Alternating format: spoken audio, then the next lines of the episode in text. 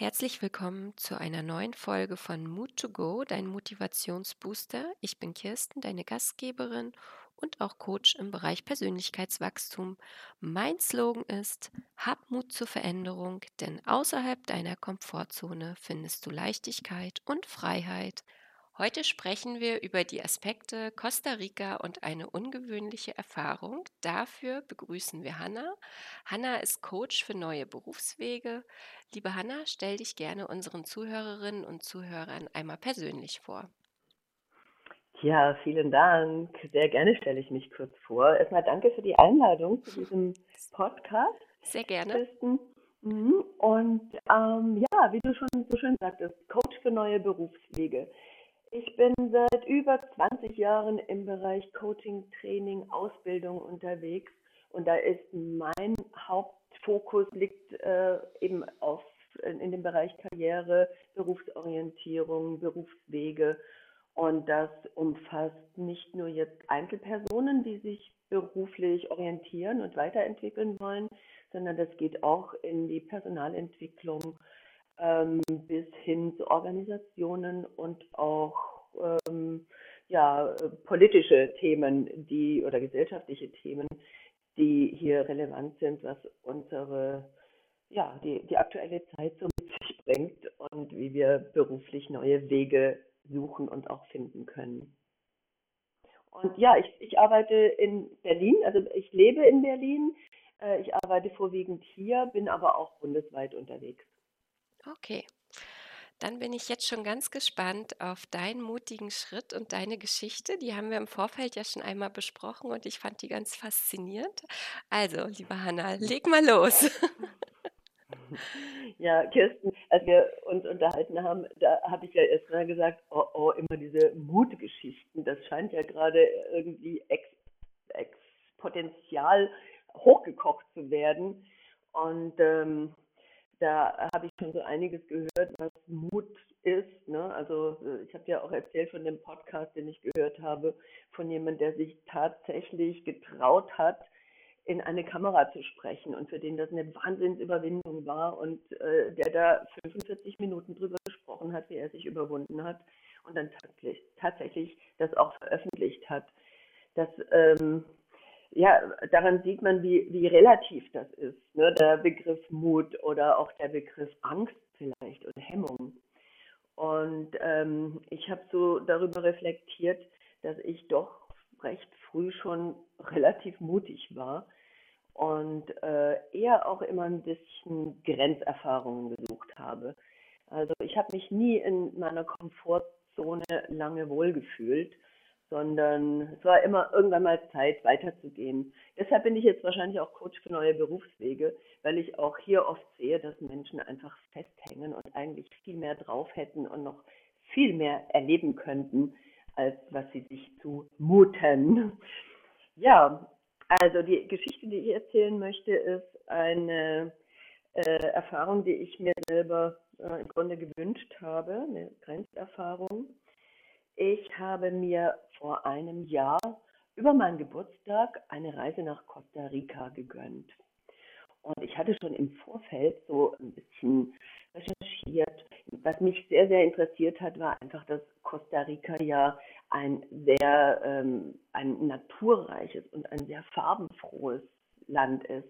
Ich glaube, das ist ein Land mit den meisten Spezies oder eines der meisten Spezies auf der Welt, also was jetzt Pflanzen und auch Tiere anbelangt. Wahnsinnig bunt. Äh, ein, ein kleines Land mit mehreren Klimazonen, ähm, vom Regenwald über, äh, über zwei Küsten, ne, Atlantik und Pazifik, und äh, ja, das hat mich einfach fasziniert und auch der Umweltaspekt. Denn ich hatte ein, ja, länger, Klimakrise, ein ne, großes Thema oder Klimakatastrophe, das hatte mich sehr, sehr beschäftigt. Ich hatte äh, viele Gespräche mit Freunden und auch mit meiner Familie zu diesem Thema. Und ja, dachte, oh, ich möchte dahin, wo Natur ist und wo wir, wo es richtig schön ist. Und ich möchte das erleben. Habe dann recherchiert, was könnte ich denn in Costa Rica alles so machen. Und prompt rief eine Freundin mich, mich an, aus, eine Freundin aus Israel. Ähm, ich habe erzählt, ja, ich fahre über meinen Geburtstag nach Costa Rica und sie sagte, hey, machst du ein Ayahuasca-Retreat? Und ich, hm, das hatte ich eigentlich jetzt nicht vor. Ähm, ich muss dazu sagen, vor 30 Jahren etwa habe ich mal eines gemacht, habe ich an einem Ayahuasca-Retreat teilgenommen. Da war ich noch nicht mal 30. Und ähm, da, ich erinnere mich, dass ich nur gebrochen habe die ganze Zeit. Ich musste mich nur übergeben.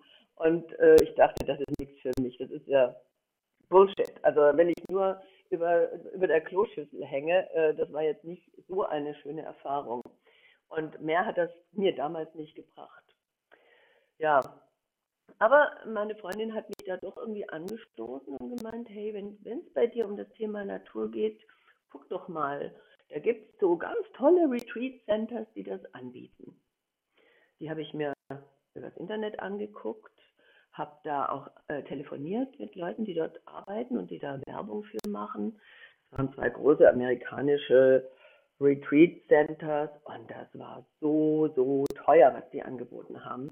Also es war richtig luxuriös und äh, ich glaube, dass da ja nur Amerikaner äh, dort waren, also mit Yoga und dann eben diese Ayahuasca-Retreats. Das ist ja übrigens in Costa Rica legal. Ne? Also ich habe nichts Illegales gemacht. Aber ich habe mich entschieden, das nicht zu machen, weil es wahnsinnig teuer war, weil es mein Budget überstrapaziert hat und ähm, weil auch die Art und Weise, wie der, ich nenne ihn mal der Verkäufer, äh, wie der mir das angepriesen hat, das klang so wie, ah, und dann sind wir alle so happy und das wird alles ganz schön und so. Und ich dachte, nee, das ich jetzt. Habe entschieden, nach Costa zu fliegen. Ich habe dann an einer zehntägigen Rundtour teilgenommen, also mit einem, mit einem Bus, mit einer kleinen Reisegruppe, äh, um einen Eindruck von dem Land zu kriegen. Insgesamt war ich drei Wochen dort. Äh, nach diesen zehn Tagen habe ich mich abgeseilt und äh, wollte dann einfach alleine oder bin auch alleine weitergereist. Und prompt ist mir jemand begegnet, ähm, ein indogener ähm, Mensch aus Costa Rica, der im Regenwald arbeitete und dort auch äh, Naturschützer war. Und ich dachte, ich frage den jetzt. Ich glaube, der weiß Bescheid. Und ich habe ihn gefragt, ob er mir einen Tipp geben kann für, für jemanden, der mit Ayahuasca arbeitet. Und da hat mir jemand hat mir einen Tipp gegeben. Er sagte, der sagte, why do you ask me? How do you know? How do you know? Äh, er würde das in diesem Jahr nicht machen, aber er kennt jemand. Ja, und da habe ich mich dann spontan angemeldet. Ich musste dann quer durchs Land fahren dem Bus, wurde abgeholt an der Bushaltestelle. Ähm, ja, es war ein, ein, auch ein Einheimischer, der mich abholte. Und ja, ich saß dann so im Auto und dachte, was mache ich jetzt, um Gottes Willen, und wo fahren wir hin?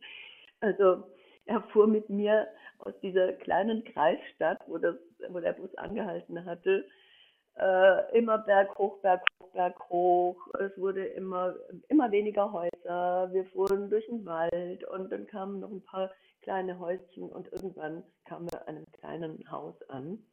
Und ich dachte, hm, okay, wie, wie, wie komme ich weg, wenn hier irgendwas passiert? Wo gehe ich hin? Dachte, durch meinen Kopf gingen ganz viele Horrorszenarien dass alles jetzt Schlimmes passieren könnte mit mir. Ich könnte entführt werden, ich könnte ermordet werden, ich könnte einfach verschwinden oder sonstiges. Aber naja, tief durchatmen, ich habe mir das ja alles jetzt so anscheinend gewünscht. Ja, dann ähm, kam ich da rein in das Gebäude. Also es war wie gesagt ein relativ kleines Haus. Und da war auch der, sagen wir, der Zeremonienmeister, der Schamane, der mit Ayahuasca arbeitet und ähm, hat, hat mich begrüßt und er sagte, ja, leider haben die anderen Gäste, die eigentlich jetzt auch hier wären, abgesagt, weil die Corona haben. Also das war ein Freundeskreis, ähm, der gemeinsam auch diese Erfahrung machen wollte. Ja, war ich da ganz alleine, weil die anderen wegen Corona nicht dabei waren. Das hat mir auch ein bisschen Angst eingejagt, dann ziemlich mulmig. Ja, ähm, ja, am Abend ging das los, diese Zeremonie. Es war wunderschön, es war, äh, wir haben bei, bei Sonnenuntergang begonnen und es waren in der Tat fünf Menschen für mich da, die Musik gemacht haben, die mich begleitet haben, aber es waren fremde Menschen. Und äh, so bin ich da in diese Erfahrung eingestiegen. Entschuldigung, jetzt kommt der Hut. Ähm, und ja, was soll ich sagen? Ich bin, ich habe mich überhaupt nicht erbrochen. Ähm, der Mensch, der mit mir gereist ist, also so eine Ayahuasca-Reise, Reise nach innen. Es ist eine Reise in die, in die Tiefe der Natur, in die Tiefe der Erde, Pachamama.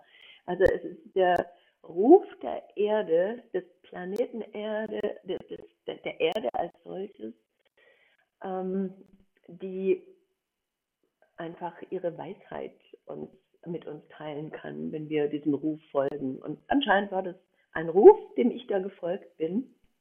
Und somit habe ich mich eingelassen auf diese Reise. Und äh, die war nicht nur schön. Also das war jetzt nicht nur, also eigentlich war sie gar nicht so schön. Äh, ich bin mit der Frage reingetaucht, was machen wir eigentlich mit diesem Planeten und warum machen wir das? Und ich will jetzt nicht in die Details gehen, was ich da gesehen und erlebt habe. Ähm, ich möchte nur sagen, ich habe drei Durchläufe, also drei, drei Rituale gemacht. Und das Ergebnis, mit dem ich rausgekommen bin, war, ähm, es, es ist ein gewisser Überdruss da der Menschheit. Menschen sind im Sinne von, die haben eigentlich keinen Bock mehr. Oder sie schätzen das Leben nicht mehr. Und die einzige Lösung ist, tief das Leben lieben und aktiv das Leben leben. Ja, und ich habe dann zurückgefragt, äh, ach so, und dann war die Frage, willst du das tun? Willst du, willst du dafür stehen, dass das Leben aktiv gelebt geliebt wird. Und ich konnte da, ich, ich habe nur gesagt, ja, im Sinne von, ich unterschreibe das. Ich unterschreibe jetzt den Vertrag. Aber ich hatte keinen blassen Schimmer, wie ich das machen soll. Also hoffentlich fällt mir dazu noch irgendwas ein. Aber ich war ziemlich überfordert. Aber ich habe trotzdem unterschrieben. Ich habe gesagt, ja, ja, ja. Ja, das war so mein Ergebnis von der Reise, also mein, sagen wir mal, mein spirituelles Erlebnis und Ergebnis. Und was mir dann halt weiterhin auch Angst gemacht hat, war, dass ich alleine in diesem Haus war, dass ich im Grunde gar nicht wusste, wo ich bin. Und okay, ich habe meine GPS-Daten meinem Sohn geschickt, so im Sinne von, nur dass du weißt, wo ich bin. Und habe dann gedacht, falls er irgendwann mal meine Knochen ausgraben möchte, dann weiß er, wo er suchen muss. Ich, weil ich war ja der Erde schon so, so nah. Und in diesem, äh, bei dieser Erfahrung war ich natürlich auch gestorben. Und äh, mein Sohn hat nur geantwortet, Mama, was machst du? Um Gottes Willen. Ne? Nee, alles, ich habe ihm geschrieben, alles gut, ich melde mich morgen wieder. Ja, ähm, das war eine Erfahrung, die ich gesucht habe einerseits, die mir aber höllisch Angst gemacht hat andererseits. Mir, hat, mir haben diese Umstände ein bisschen Angst gemacht, also dass ich so ganz alleine und in der Fremde, in einem fremden Land war, ähm, alleine mit Menschen im Auto saß, die ich nicht kannte, äh, oder mit fünf Menschen äh, eine Droge hingegeben haben, in andere Sphären zu gehen, in ein anderes Bewusstsein zu gehen. Ja, das hat ziemlich Angst gemacht vom äußeren Rahmen. Und das, was ich während dieser Reise erlebt habe, hat auch Angst gemacht. Oder hat mir einfach einen ganz tiefen Einblick gegeben in das, was wir hier veranstalten.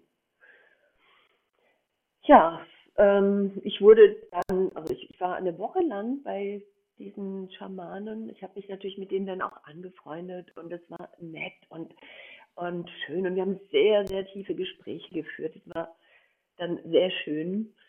Ähm, Und äh, die, waren so freundlich und haben mich dann auch mit dem Auto mit in die nächstgrößere Stadt genommen, wo ich wieder mit dem Bus ähm, weiterfahren konnte und dann noch so ein, ein paar Tage am Strand verbringen konnte. Mhm. Hast du danach für dich jetzt irgendwas schon geändert? Dass du sagst, du, du, du machst jetzt irgendwas anders? Aktiv Du, im hat, Leben oder ja. ist das, ist das eher so diese Denkweise, die sich jetzt äh, verändert hat? Mhm. Ja, ähm, zunächst, als ich zurückkam, das ist jetzt genau ein Jahr her. Also ich kam am 24.02. zurück, als der Ukraine-Krieg dann auch noch ausgebrochen ist. Dann dachte ich, um Gottes Willen, jetzt das auch noch. Ne? So, was veranstalten wir nur hier? Ähm, ich bin erstmal sehr lange Fragen drum gelaufen und habe gesucht. Ich habe in meinem Umfeld gesucht, ich habe in meinem Job gesucht. Ich habe ich hab gedacht, ist denn das wirklich sinnvoll, was ich mache? Das ist doch oberflächlich. Was, was sind denn schon Jobs? Ne? Ich habe ich hab das total in Frage gestellt, was ich mache. Und ich habe mich mit Menschen unterhalten, die schamanisch unterwegs sind, die spirituell unterwegs sind. Ich habe meine Erfahrung geteilt mit denen und wollte mir Rat holen und habe mich sehr stark ausgetauscht äh, über diese Erfahrung. Ähm, jetzt ist es so, dass ich ganz stark spüre, dass ich genau das in meinem Job lebe. Also in meinem Beruf hat sich das so gewandelt. Ich war immer die Advokatin meiner Coaches, ne? im Sinne von, ähm, ich unterstütze sie dabei, dahin zu gehen, wo sie hinwollen. Heute sehe ich das so, ich bin Avocatin des Lebens. Ich Mhm. unterstütze das Leben, dass es durchkommt. Und im Grunde ist es genau das Gleiche. Nur es ist wesentlich mehr Leidenschaft bei mir da. Weil ich merke, es dockt jetzt an, an diesen Auftrag, den ich unterschrieben habe. Wir haben jeden Tag die Chance, das Leben voll und ganz zu leben. Und mir fällt immer mehr, ich sehe immer mehr, wie viel Menschen unterm Ra- Radar fliegen, wie man so schön sagt. Oder wie sie mit, wie sie ihre eigene Taschenlampe runterdimmen, ne? anstatt voll zu strahlen und das zu machen, was sie wollen und, und worauf sie Lust haben. Und das ist die, das ist eine klare Veränderung, die ich im Rahmen meiner Arbeit gemerkt habe oder im Rahmen meiner Ansicht auf meine Arbeit. Ja, Mhm. Die Leidenschaft ist also wieder zurückgekommen, ja, ja, grob gesagt. Also ich ja. habe immer wieder Gänsehaut. Die Geschichte hast du mir ja beim ersten Vorgespräch auch schon erzählt und ich finde die total bewegend. Und äh, Costa Rica ist ja wirklich ein wunderschönes Land. Also ich war auch schon dort Hast du auch schon, ja, Ja. ich war auch schon Mhm. dort und es ist traumhaft. Da möchte ich auch unbedingt nochmal wieder hin. Genau. Mhm. Können Ja, wir also jedem Mhm. nur äh, empfehlen, ob nun mit dieser Erfahrung oder ohne die Erfahrung. Es ist ein Traum. Ja, Genau. Hast du noch eine unbedingt. Botschaft, äh, die du den Zuhörerinnen und Zuhörern mit auf den Weg geben möchtest? Ja, entscheide dich für das Leben und zwar aktiv. Mhm. Nimm es nicht einfach so hin, dass du nun mal zufällig hier bist, sondern entscheide dich fürs Leben. Schön. Mhm. Das lassen wir jetzt auch einfach so stehen. Ja. Wenn du, liebe Zuhörerinnen und lieber Zuhörer, noch weitere Fragen an Hanna hast, findest du den Kontakt wieder in den Show Notes. Und liebe Hanna, ich danke dir für dieses sehr offene Interview. Vielen Dank, dass ich diese Botschaft auch hier platzieren durfte. Ja, sehr, sehr gerne. Mein Name ist Kirsten Deeth und ich wünsche dir einen fabelhaften Tag. Ich freue mich, wenn du nächstes Mal wieder dabei bist, wenn es heißt Mood to Go, dein Motivationsbooster mit Geschichten, die inspirieren und motivieren. Abonniere dafür gern diesen Podcast, um keine weitere Folge zu verpassen. Und für deine persönlichen Fragen zum Thema Herzdrachen-Coaching schreibe mir gerne eine Nachricht. Wir hören uns. Bis bald.